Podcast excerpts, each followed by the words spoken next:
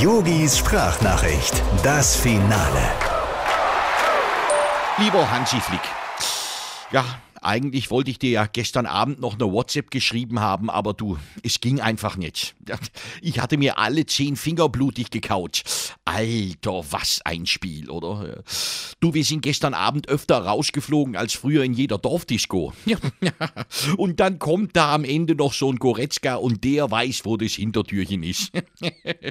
Ja, dem Leon habe ich erst einmal einen schönen Kasten Merci aufs Kopfkissen gelegt. Hat er sich verdient? Oder findest du das zu pathetisch?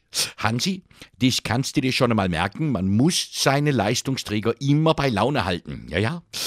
Na gut, für dich ist jetzt ein bisschen peinlich, dass die jetzt deinen Namen doch noch einmal von meiner Bürotür kratzen müssen. Ah, da war dein Anruf beim DFB-Hausmeister gestern Abend vielleicht doch ein bisschen voreilig. Aber gut, ich habe jetzt ein ganz anderes Problem.